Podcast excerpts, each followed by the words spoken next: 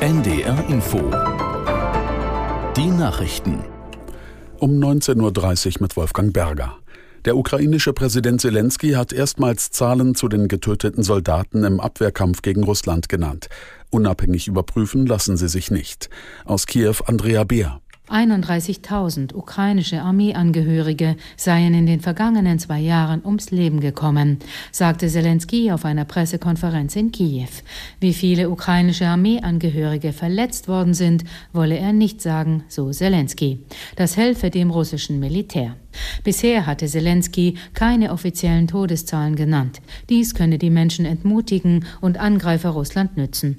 Unabhängig überprüfen ließen sich seine Angaben jedoch nicht. Außenministerin Baerbock hat ihren Besuch in Mikolajew im Süden der Ukraine aus Sicherheitsgründen abgebrochen. Beim Besuch der Ministerin in der Hafenstadt wurde eine russische Aufklärungsdrohne gesichtet. Baerbock und ihre Begleiter wurden daraufhin in gepanzerten Fahrzeugen in Sicherheit gebracht. Baerbock hatte der Ukraine zuvor weitere Wiederaufbauhilfen in Höhe von 100 Millionen Euro zugesichert. Mit dem Geld sollen unter anderem die Wasserversorgung und Krankenhäuser wieder instand gesetzt werden. Inzwischen befindet sich Baerbock wieder auf der Rückreise nach Deutschland. In Hamburg haben erneut Zehntausende Menschen gegen Rechtsextremismus und die AfD protestiert. Nach der Kundgebung am Dammtorbahnhof zogen die Demonstranten entlang der Binnenalster durch die Innenstadt. Aus Hamburg Julia Willkommen. Wie schon bei früheren Demos gegen Rechtsextremismus in Hamburg ist das Teilnehmerfeld bunt gemischt. Die Jusos, die Grüne Jugend, die Omas gegen Rechts und viele andere Organisationen beteiligen sich. Die Demonstrierenden halten Plakate mit Slogans wie Solidarität ist unser Motto oder Deutschland bleibt bunt. Zu Beginn gab es Reden und auch die Band Deichkind trat auf. Nach etwa einer Stunde machten sich die Teilnehmer dann auf den Weg, um durch die Innenstadt zu ziehen. In Hamburg ist es bereits die dritte Großdemo gegen Rechtsextremismus innerhalb weniger Wochen. Der VfL Wolfsburg tritt in der Fußball-Bundesliga weiter auf der Stelle.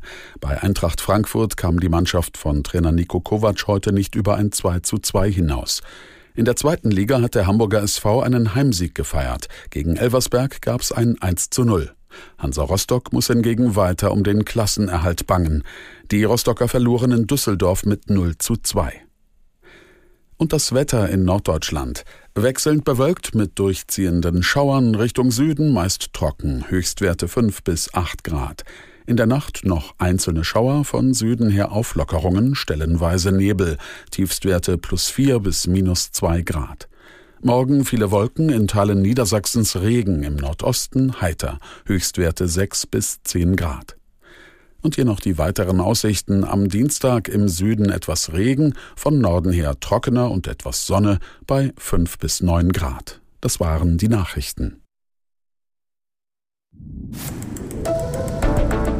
NDR Info Ausland. Das Magazin.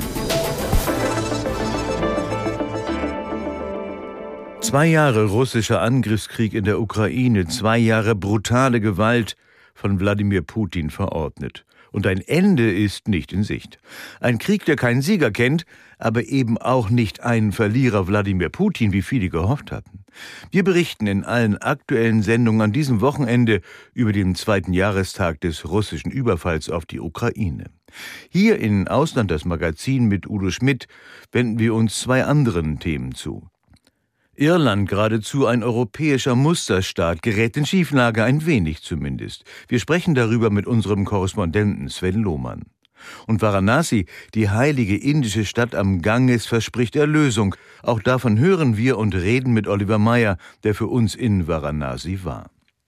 Irland ein EU-Vorzeigeland, das mit niedrigen Steuern lockt und Sitz vieler europäischer Unternehmen ist. Irland ökonomisch ein Gewinnerland, sofern man in Irland zu den Gewinnern gehört. Gesellschaftspolitisch jedoch hat die weiße Weste inzwischen dunkle Flecken bekommen. Ende vergangenen Jahres kam es zu heftigen rechtsradikalen Ausschreitungen in der Hauptstadt. Rassismus macht sich breit in dem Land, das bisher so stolz war auf sein multikulturelles Leben. Sven Lohmann